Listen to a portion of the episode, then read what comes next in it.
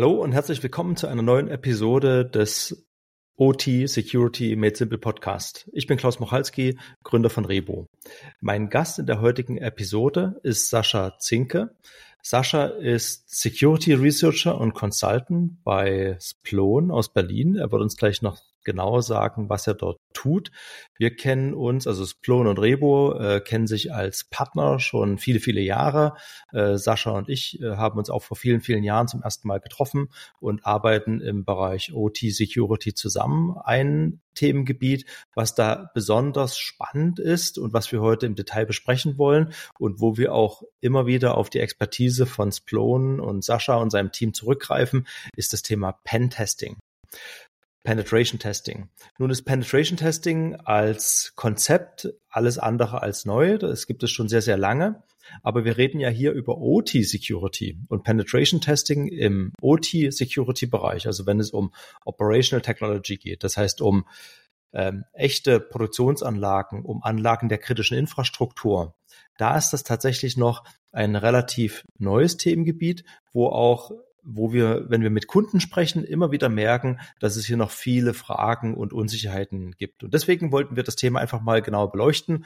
Und wir selbst äh, als äh, Rebo und ich auch selbst haben, äh, wir wissen, was Pentesting ist, aber wir haben dort keine eigene Expertise. Und deswegen ist Sascha heute in der Show. Äh, Sascha, stell dich doch mal selbst bitte kurz vor und erzähl unseren Hörern kurz, was Plon tut, was du tust, was dein Hintergrund ist. Und dann können wir gleich in dieses Thema einsteigen. Ja, vielen Dank, Klaus, für die, für die Einführung. Ja, was macht's Blown und wo ist äh, sozusagen meine Geschichte? Die, glaube ich, die, der spannende Teil geht los, dass wir 2000, ähm, jetzt müsste ich fast lügen, 10 an der FU Berlin ähm, hatte ich das Glück, eine Co, eine Forschungsgruppe Co zu gründen. Und als wir damals uns überlegt haben, was wir schwerpunktmäßig uns anschauen, war das Thema Mobile Security relativ prominent. Das iPhone kam 2007 raus. Ähm, was, was auch rauskam, aber tatsächlich ein bisschen nischenmäßig Betrachtung fand, war diese ganze Thematik Stuxnet. Das war auch so ungefähr die Zeit und wir hatten uns überlegt, damals in der Universität, dass wir uns genau das Thema mal ein bisschen genauer anschauen wollen. Und ähm, ja, da hat natürlich dann die ganze Arbeitsgruppe und die Forschungsgruppe ein bisschen äh, Geld in die Hand genommen und sich diese ganzen Gerätschaften, die es da heutzutage und auch damals äh, schon gab, gekauft. Man musste viel Bücher lesen, weil das Ganze ja mehr so eine Ingenieurswissenschaft statt eine Informatikwissenschaft war.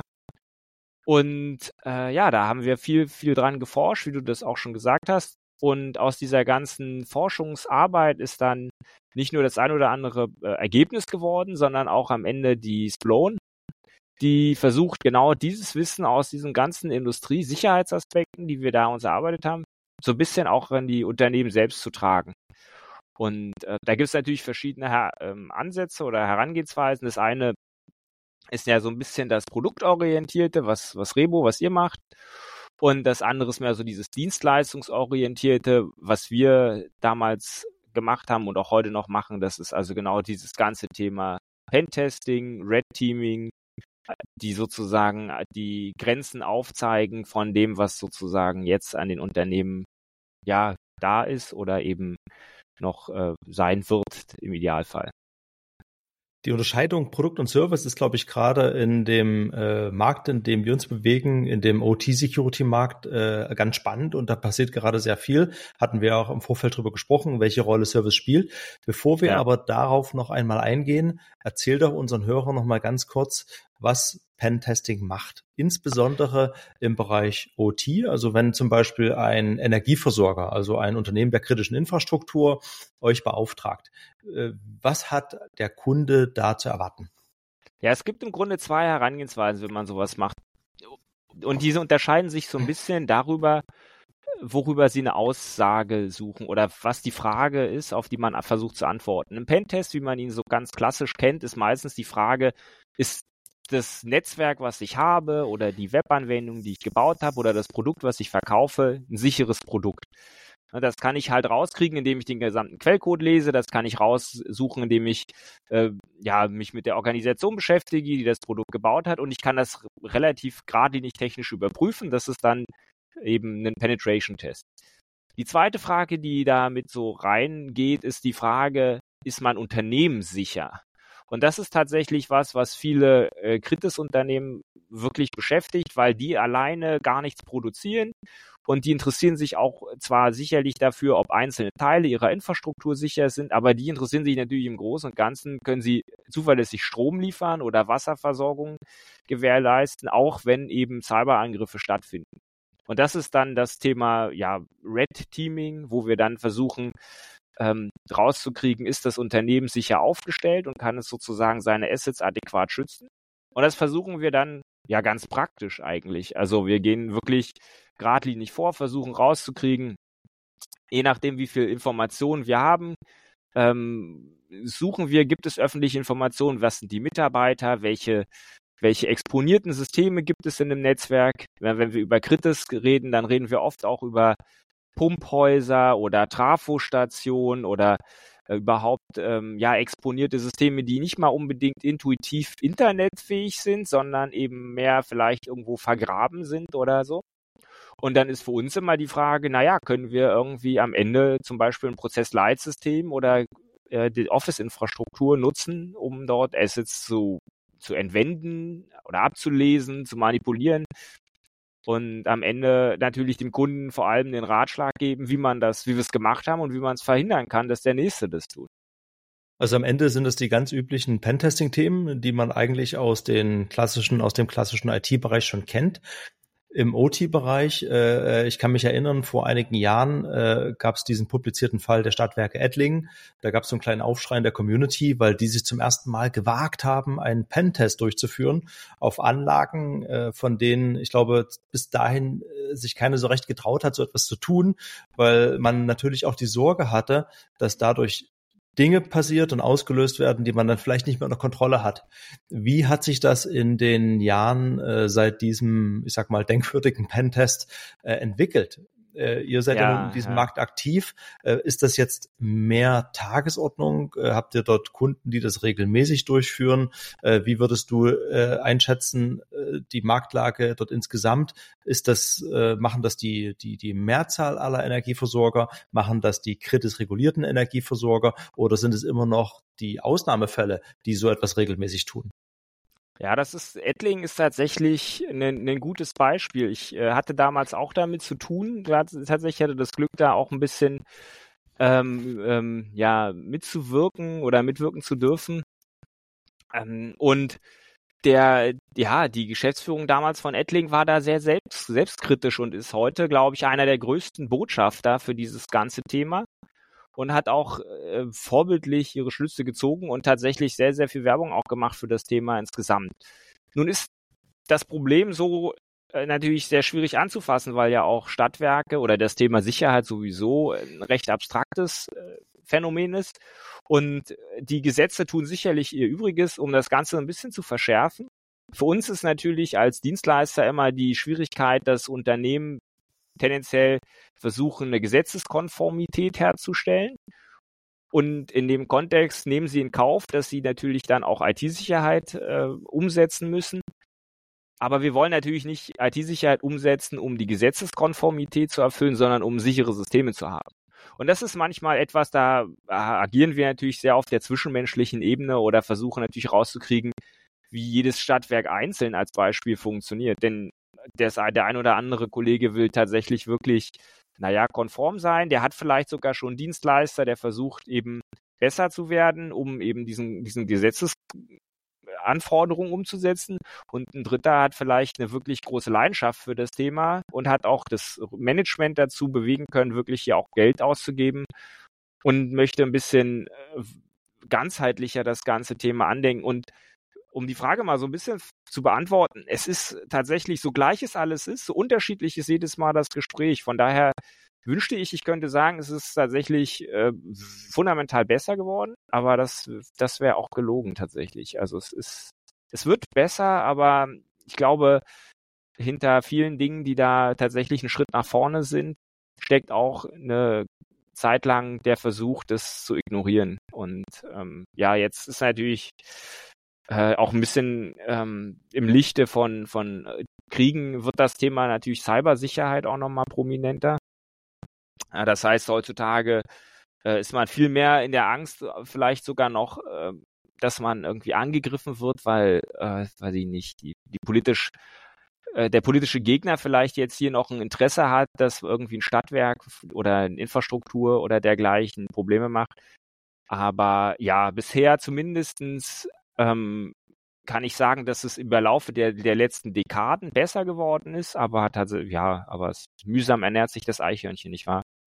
Das heißt, gemessen daran, wie viel Zeit äh, äh, ins Land geflossen ist. Seit diesem Pentest der Stadtwerke Ettlingen äh, war vermutlich nicht der allererste, aber zumindest der erste, der publiziert wurde. Ja. Äh, hat sich tatsächlich weniger getan, als man hätte hoffen können damals. Äh, was auch ja. so ein bisschen schade ist, äh, wenn die Stadtwerke Ettlingen da so als Botschafter aufgetreten sind. Ähm, und äh, also ich kann mich erinnern, wir hatten eine Podcast-Episode, da haben wir mit dem Alexander Harsch von der CyberRange E, die ja vom E.ON-Konzern betrieben wird, gesprochen und die bieten ja aus einer anderen Perspektive aber etwas Ähnliches an, wo es auch um darum geht, die Menschen mitzunehmen, die Prozesse, wo in einem, in einer Cyberrange, also in einem Trainingszentrum Angriffsszenarien geübt werden. Und das ist ja durchaus ja. sehr, sehr ähnlich. Das heißt, es gibt hier viele Bestrebungen von vielen Seiten und trotzdem äh, ist die Entwicklung noch erstaunlich zurückhaltend. Und ich glaube, eine Herausforderung mit der Regulierung besteht auch darin, dass häufig die Regulierung dazu einlädt, den Gesetzestext zu erfüllen und dort die Häkchen dran zu bekommen, ja. statt wirklich für sichere Systeme zu sorgen. Und das ist, glaube ich, das, wofür wir täglich kämpfen. Äh, ihr, wir, äh, die, die Cyber und viele andere. Und das ist, glaube ich, das, was man nie genug betonen kann, dass es am Ende äh, nicht die Tools sind, nicht die Systeme, sondern es sind die Menschen und die Prozesse. Und man muss dort mit Selbstkritik auch sich selbst analysieren und eben offen sein für solche Ansätze, um am Ende für ein höheres Sicherheitsniveau zu sorgen. Ja, ich will mal eine Lanze brechen oder zwei vielleicht. Denn die, äh, der Nachteil, den glaube ich ein Stadtwerk oft hat und auch viele Kritis-Infrastrukturen ist, dass sie grundsätzlich das Problem haben, Dinge verändern sich dort sehr langsam. Also die Krankenhaus-IT ist nicht unbedingt im 21. Jahrhundert angekommen und auch die Stadtwerke sind nicht immer Vorreiter für die neueste IT. Und gerade wenn wir über diese Industriesicherheit reden, also die steuerprogrammierbaren Einheiten und diesen ganzen, diesen ganzen Kleinstcomputer, die sind ja 10, 15, 20 Jahre dort. Und äh, getreu diesem Motto Never Change a Running System gerade Systeme, die 24-7 laufen, ist natürlich eine große Zurückhaltung, da irgendwie was zu machen. Und das kann ich auch verstehen. Das ist erstmal so irgendwo sehr intuitiv. Ähm, das, das ist halt natürlich ein bisschen die, die Herausforderung, weil gerade die Dinge, die statisch sind, natürlich ausgesetzt sind einer Umwelt, die sich massiv verändert hat. Also das Szenario, dass sich heute zum Beispiel diese ähm, ja, diese, diese Angriffe auf Infrastruktur, gerade kritische Infrastruktur, kann ich natürlich auch viel leichter machen als vor 20 Jahren. Früher war es halt so, ich musste mir, in der Arbeitsgruppe haben wir uns für Tausende von Euro überhaupt diese kleinsten Anlagen gekauft und heute kann man sich ganze Frameworks relativ problemlos aus dem Internet laden und die ähm, Digitalisierung ist ja da an vielen Stellen sogar so, dass man nicht mal mehr wissen muss, wo die Dinger dann am Ende stehen, weil sie im Internet sind. Also ich ne, da ist auch, da ist, da habe ich auch Verständnis für und wir sind ja in der Regel die Angreifer und wir haben diesen charmanten Vorteil, wir brauchen gar nicht viele Sicherheitslücken, um am Ende einen imposanten Schaden zu machen. Und wenn man, wenn man natürlich eine Burggraben baut und dann am Ende das Pech hat, dass an einer Stelle irgendwie eine Sandbank ist, dann reicht das am Ende, um diesen Graben zu über, ähm, überbrücken. Aber ja, das ist, das, ich wie gesagt, ich habe da großes Verständnis, Klaus, aber es ist natürlich ja, es ist halt, es sind so Dinge, da kann man auf jeden Fall mehr machen und am Ende ist man ja dem auch nicht ausgeliefert. Es ist ja nicht so, dass man gar nichts machen könnte. Ne? Und da das kommt bringt ja uns zu einem Produkte spannenden rein. Aspekt, was du gerade sagst, dieses Burg-Szenario, wenn man das mal zu Ende denkt. Äh, ich kann jetzt beliebig viel Aufwand treiben, wie du das beschreibst, und meine Burg perfekt und sicher machen. Und dort natürlich auch sehr, sehr viel Geld investieren in Tools, in Maßnahmen. Und am ja. Ende gibt es eben diesen einen Zugang, den ich vergessen habe. Und mehr braucht der Angreifer nicht. Das heißt, eigentlich müsste es doch so sein, dass ich die verschiedenen Maßnahmen, die für Sicherheit sorgen, eben jenseits des Burggrabens aushebens und des Höherbauens der Burgmauern, dass ich diese anderen Maßnahmen im gleichen Maße mitbetreibe, mitbefeuere und zum Beispiel in regelmäßige Überprüfungen der Sicherheitsmaßnahmen investiere. Und da, das bringt mich zurück zu einer Frage an dich. Wie häufig habt ihr Kunden, die wiederkommen und die sagen, das fanden wir überzeugend, das hat uns geholfen, besser zu werden. Wir wissen aber, dass das Besserwerden nicht eine einmalige Angelegenheit ist, sondern ein kontinuierlicher Prozess. Deswegen möchten wir jetzt gerne regelmäßig diese Überprüfung durchführen. Versus die Kunden, die sagen, das war super, das reparieren wir jetzt alles und dann fühlen wir uns gut. Das ist ja in der Vergangenheit häufig das Problem gewesen, äh, dass es ja. häufig so punktuelle Investitionen gab. Wie ist der Anteil der Kunden, die tatsächlich regelmäßig solche Sicherheitsanalysen durchführen? Ja, tatsächlich sehr hoch. Also die meisten unserer Kunden sind Stammkunden. Die kommen also regelmäßig wieder. Und es ist ein bisschen unterschiedlich von Kunde zu Kunde. Wir haben Kunden, die kommen jedes Jahr und wir haben Kunden, die kommen alle zwei Jahre. Und das ähm, ist nicht immer gleich, weil natürlich auch jeder von, von, von den Kunden unterschiedliche Anforderungen oder Voraussetzungen hat. Also ein großes Thema ist ja auch in, in, in Kritis-Unternehmen, dass die IT sich verändert, immer mehr Infrastruktur wird in die Cloud gelagert. Ne, Microsoft-Dienste werden vielleicht benutzt, wo vorher noch On-Premise-Server waren. Und wenn sich diese Dinge ändern, dann kommt der Kunde und sagt, okay, wir haben hier wieder Sachen angepasst und wir müssen da nochmal drüber reden. Wir brauchen nochmal eine neue Perspektive drauf.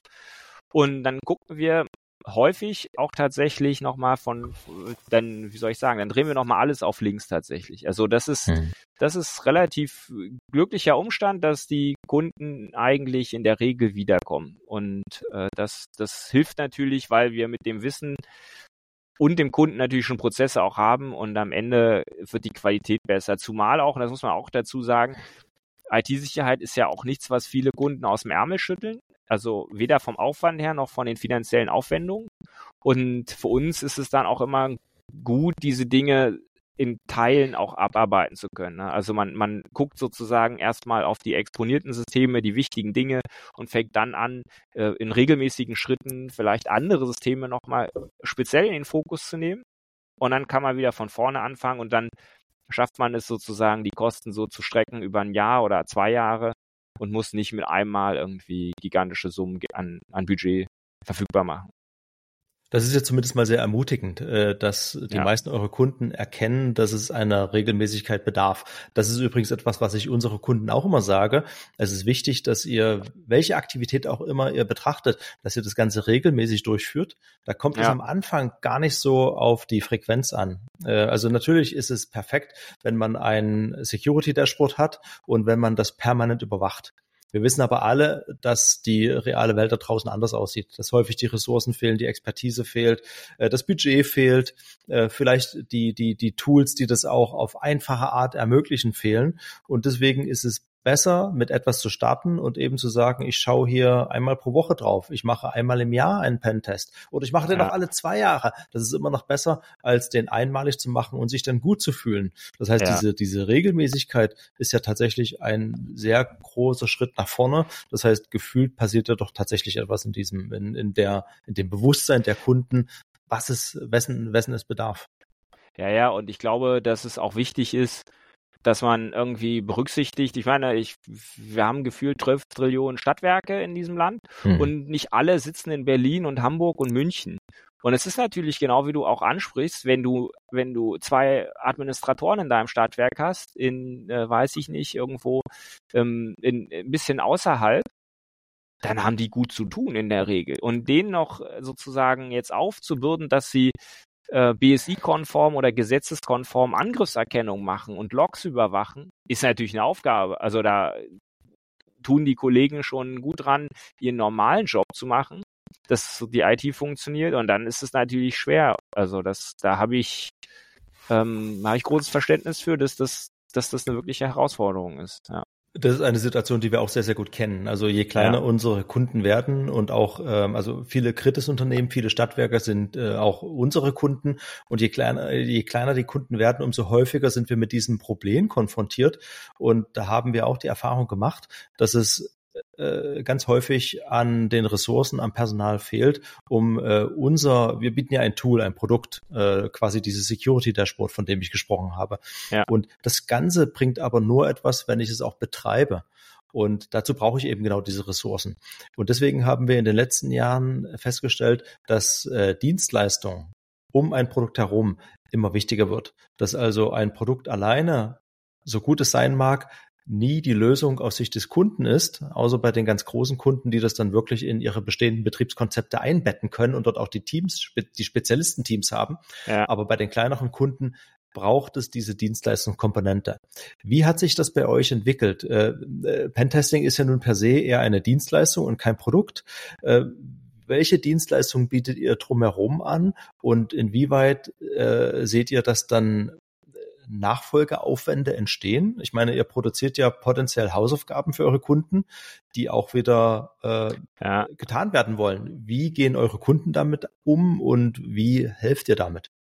Ja, das ist ja unterschiedlich. Also die, die Kollegen, die bei, bei uns arbeiten, die hinterlassen manchmal ganz schön verbrannte Erde, da, das stimmt. Und das äh, sorgt auch je nach, nach Kunde manchmal für ein bisschen Staunen ist der falsche Begriff, aber es ist, äh, ist sehr unterschiedlich. Also wir haben Kunden, die natürlich mit diesen Dingen direkt zu ihrem Dienstleister gehen. Ne, dann gibt es halt quasi diesen Report, da wird weitergegangen und in der Regel versuchen ja alle kooperativ zusammenzuarbeiten. Wir haben auch schon Kunden gehabt, die, die sozusagen festgestellt haben, dass auch an der Stelle der Dienstleister selbst, naja, also dass es da Missverständnisse auch manchmal gibt. Ne? Gerade, gerade was ist eine Anforderung, die ich an den Dienstleister äußere, was ist die Anforderung, die der Dienstleister verstanden hat. Unser, unser Service sozusagen drumherum ist natürlich, dass wir ihn auf der ersten Linie nicht mal nicht alleine lassen wollen. Also das, was ja für uns nicht das Ziel ist, ist, wir geben da diesen Report ab und sagen äh, nach uns die Sinnflut und auf Wiedersehen, sondern wir gucken natürlich, dass der Report verstanden wird. Wir gucken, dass der Report idealerweise seine Zielgruppe findet, also ein Dienstleister, ein Entwickler oder das Management. Und dann hängt es natürlich davon ab, was der Kunde im Einzelfall wirklich für, eine Situation vorfindet. Die meisten, mit denen wir ja zu tun haben, die haben ja Entwickler, die haben ja Administratoren, die haben auch gute Leute, die diese Dinge oft schaffen zu beheben. Und für uns als Unternehmen ist da natürlich wichtig, äh, da am Ball zu bleiben und auch für Rückfragen zur Verfügung zu stehen. Das heißt, Kommunikation ist ein ganz wesentlicher äh, Auftrag, der immer so da mit einhergeht, auch wenn es manchmal ähm, ja, auch wenn es manchmal natürlich ein bisschen äh, viel ist in dem Sinne, dass dass wir merken, dass eine IT-Sicherheitsschwachstelle wirklich äh, ja verstanden werden muss. Die muss dann muss das Beheben ja finanziert werden. Der, der, Kollege, der das macht, der muss ja die Zeit dafür bekommen. Und äh, das heißt, das Management muss sagen, ja, dann machen wir eine andere Aufgabe später oder wir stellen den anderen Kollegen ein. Also wir haben da oft auch so eine so eine kommunikative Aufgabe mit, die, die damit einhergeht. Sonst können wir das Thema tatsächlich nicht, ja, nicht gut umsetzen. Sonst bleibt es halt bei so einem trockenen Papier. Und im Idealfall, äh, oder im schlechtesten Fall besser gesagt, würde dann ja irgendwie das gar nicht mehr bearbeitet werden. Kann ich mir sehr gut vorstellen, dass es gerade bei kleineren Kunden, denen die eigenen Ressourcen fehlen, in dem Spannungsverhältnis mit dem Dienstleister durchaus immer Herausforderungen gibt. Äh, wer ist denn jetzt verantwortlich dafür? Und dass man da sehr sensibel vorgehen muss, damit es nicht auf äh, Fingerzeigen äh, ausartet. Und es geht ja nicht darum, wer hat den Fehler gemacht, sondern wie kann man am besten hier für mehr Sicherheit sorgen. Ja, und ich glaube, ein wichtiger Punkt ist auch, dass am Ende es ja nicht darum geht, wir diskutieren ja viel, ich weiß nicht, wie das bei euch ist, aber wir diskutieren ja immer viel über dieses, ja, hundertprozentige Sicherheit gibt es nicht. Hm. Aber das ist natürlich immer ein bisschen anstrengend, weil am Ende die Leute schneiden sich ja auch an im Auto und wissen dennoch, dass sie irgendwie tödlich verunglücken könnten. Es geht ja gar nicht darum, hundertprozentige Sicherheit zu haben. Es geht am Ende darum, dass man das einfach gut macht und dass man irgendwie die Möglichkeiten, die man hat, nutzt. Das heißt, für uns ist es oft in dem Report so, dass wir auf der einen Seite versuchen rüberzubringen, hier ist ein Problem und auf der anderen Seite natürlich auch, wie kannst du damit umgehen? Und manche Dinge, äh, da gibt es aber nur sehr wenige, die dem begegnet man, begegnet man kaufmännisch. Da sagt man, okay, das Risiko nehme ich in Kauf. Aber die meisten Sachen kann man tatsächlich beheben oder man kann denen, denen so begegnen, dass man sagt, wenn ich das konkrete Problem nicht äh, fixen kann, naja, dann kann ich aber eine Alternative anbieten oder woanders sozusagen nochmal äh, dem begegnen. Und das ist halt alles, was eben dann manchmal wirklich auch im Anschluss Aufwand macht. Hm. Kann ich mir sehr gut vorstellen. Wir haben jetzt viel vor allem über kleinere Kunden und die Herausforderungen speziell kleinerer ähm, Betreiber von kritischer Infrastruktur äh, gesprochen. Und man vergisst das häufig. Wir reden immer von Kritisunternehmen, denken dort an die ganz großen, aber deswegen ist ja die Infrastruktur von einem kleinen Stadtwerk nicht weniger, kritisch. Die ist halt häufig nicht reguliert. Jetzt äh, wird in letzter Zeit immer häufiger über die äh, demnächst kommende oder in deutsches Gesetz umgesetzte NIS-2-Direktive gesprochen. Äh, seht ihr, dass das für eure Kunden Auswirkungen haben wird? Da werden ja auf jeden Fall viel, viel mehr Bereiche und viel, viel mehr Kunden auch in Abhängigkeit von der Größe reguliert werden. Das heißt, am Ende kann sich fast niemand mehr entziehen, Sicherheitsmaßnahmen entsprechend dieses Standards umzusetzen. Ja, ich glaube, da, das ist auch der größte Punkt. Also bis jetzt ist ja äh, diese, diese Wahrnehmung, okay, wir haben halt nicht 350.000 oder ich weiß nicht, wie viele Haushalte es sind, sondern wir haben nur 245.000 Haushalte oder so, die wir versorgen. Wir sind knapp unter diesen Grenzwerten, deswegen können wir uns erlauben, zwei, drei, vier Jahre länger zu warten mit den Umsetzungen. Und was NIS 2 ja macht, ist diese Grenze ein bisschen härter ziehen oder ein bisschen deutlicher machen, dass eigentlich alle darunter fallen. Also es gibt ja diese Ausrede nicht mehr, wie du es äh, ja auch angesprochen hast und ich sehe da schon für unsere Kunden, überhaupt für, für, für auch viele dieser Kleinstadtwerke und Wasserversorger und Krankenhäuser Verpflichtungen auf sie zukommen. Und äh, ich bin mal selbst auch sehr gespannt. Am Ende kommen, kommen ja die Kunden äh, nicht mal allein deswegen, sondern immer mit einer Latenz. Äh, also wir haben ja oft das Problem, NIS 2 wird ja ver verabschiedet, dann wird das erstmal in lokales Gesetz umgegossen ne, und dann ist das, äh, ich weiß nicht, bei mir in der Schule war das auch immer so. Ich habe auch immer die Aufgaben bis zum Schluss versucht zu, zu schieben und habe dann noch, wenn es so weit war, versucht, ein bisschen zu verhandeln. Und äh, so habe ich das Gefühl, wird das heute auch gemacht, ne? dass man irgendwie versucht, äh, dass, dass Dinge bis zum letzten aufgeschoben werden. Und deswegen glaube ich, dass NIS 2 jetzt so ganz kurzfristig, auch wenn es jetzt recht prominent ja äh, ist nicht wirklich was verändert, aber das ist, wenn wir über die nächsten fünf Jahre reden, auf jeden Fall äh, ein Problem wird für viele Kunden, auf jeden Fall. Oder eine Herausforderung. Das wird viele Denkprozesse ja. anstoßen und es wird für viele, zumindest in einer mittelfristigen Perspektive, die, die, die Notwendigkeit von, Han von Handlungen äh, verändern und durchaus auch befeuern. Nun ist ja Marketing äh, speziell im Cybersecurity-Bereich häufig davon geprägt, dass äh, äh, erstmal, dass einem Angst gemacht wird, äh, dass äh, einem erzählt wird, wie viele Angriffe das gibt da draußen, äh, wie schlimm die Auswirkungen sind, was alles passieren kann, wenn ich tatsächlich von so einem Angriff betroffen ja. bin. Ähm, das wollen wir nicht tun. Äh, wenn du jetzt einem Unternehmen, was noch relativ wenig in Sicherheit, speziell in OT-Security investiert hat, Vielleicht auch im Hinblick auf die NIS-2-Direktive, wenn die jetzt anfangen, sich Gedanken zu machen, was sollten sie tun? Was wäre deine Empfehlung für die, für die ersten Schritte und was sollte dann daraus folgen? Ja, ich glaube tatsächlich, äh, du sprichst einen guten Punkt an. Ich glaube, viele sollten äh, mal tief Luft holen. Denn gerade dieses Thema äh, was ist ein Angriff? Ich merke das immer wieder hier auch. Ganz viele Unternehmen sind ganz aufgeregt und sehen zum Beispiel den Versuch von einem Passworteingabe schon als Angriff und dann sind sie kritische Infrastruktur, dann muss man das gleich melden. Ich glaube, das Wichtige ist, dass man so die Ruhe bewahrt und sich mal überlegt, okay, wo bin ich? Ja, sich, was, was ist für mich als Unternehmen überhaupt ein unternehmensrelevantes Asset? Was ist wichtig? Was zeichnet uns aus? Und das ist etwas, was mal ganz grundsätzlich eigentlich in diesen organisatorischen Bereich fällt, wo man eben Grundstrukturen und Ideen legt, die dann am Ende für uns natürlich als Dienstleister äh, dafür sorgen, dass wir konkret technische Systeme überprüfen können. Oder bei euch dann natürlich äh, am Ende das richtige Produkt für das seinen, seinen konkreten Einsatz suchen. Weil gerade diese Angstmache und, und auch diese unglaublich komplizierte technologische Verquickung mit modernen Technologien und Werbung macht es natürlich für, für Leute, die das nicht im Detail studiert haben, sehr, sehr schwer zu verstehen, ist das jetzt für mich ein Gewinn, das Produkt? Ist es vielleicht sogar ein Nachteil, weil ich, weil ich ein System habe, was hochkomplex ist, was, wie du gesagt hast, wo ich Know-how brauche, um das zu bedienen? Ja, und im Zweifel äh, habe ich jemanden da sitzen, der das Ganze sogar falsch bedient. Also ich habe mir ein sicheres Produkt gekauft oder ein gutes Produkt, was mir helfen kann, und ich habe die falsche Kompetenz da sitzt. Also ne, da geht es sozusagen kurzfristig darum, die Luft äh, viel, viel tief zu atmen und zu gucken, äh, wo, wo stehen wir. Und dann, äh, ja, würde ich mich äh, ganz, ganz sukzessive, aber zielstrebig und bestimmt fortbewegen und sagen, okay, das sind, das sind die für mich wichtigen Systeme und die kann ich so und so schützen. Da kann man doch sagen, das empfehle ich auch vielen, vielen unserer Kunden, äh, dass man am Ende äh, Feuerübungen äh, durchführen sollte.